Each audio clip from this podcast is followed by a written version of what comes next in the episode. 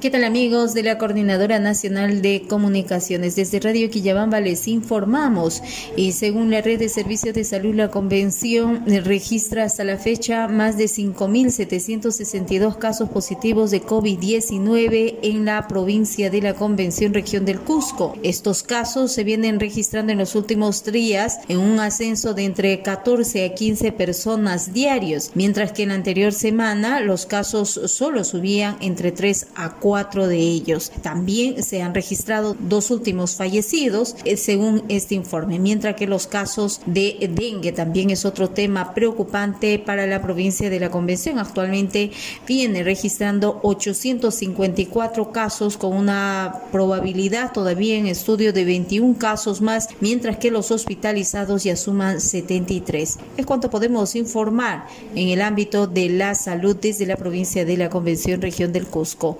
Informó para ustedes Marilyn Zamora para la Coordinadora Nacional de Comunicaciones.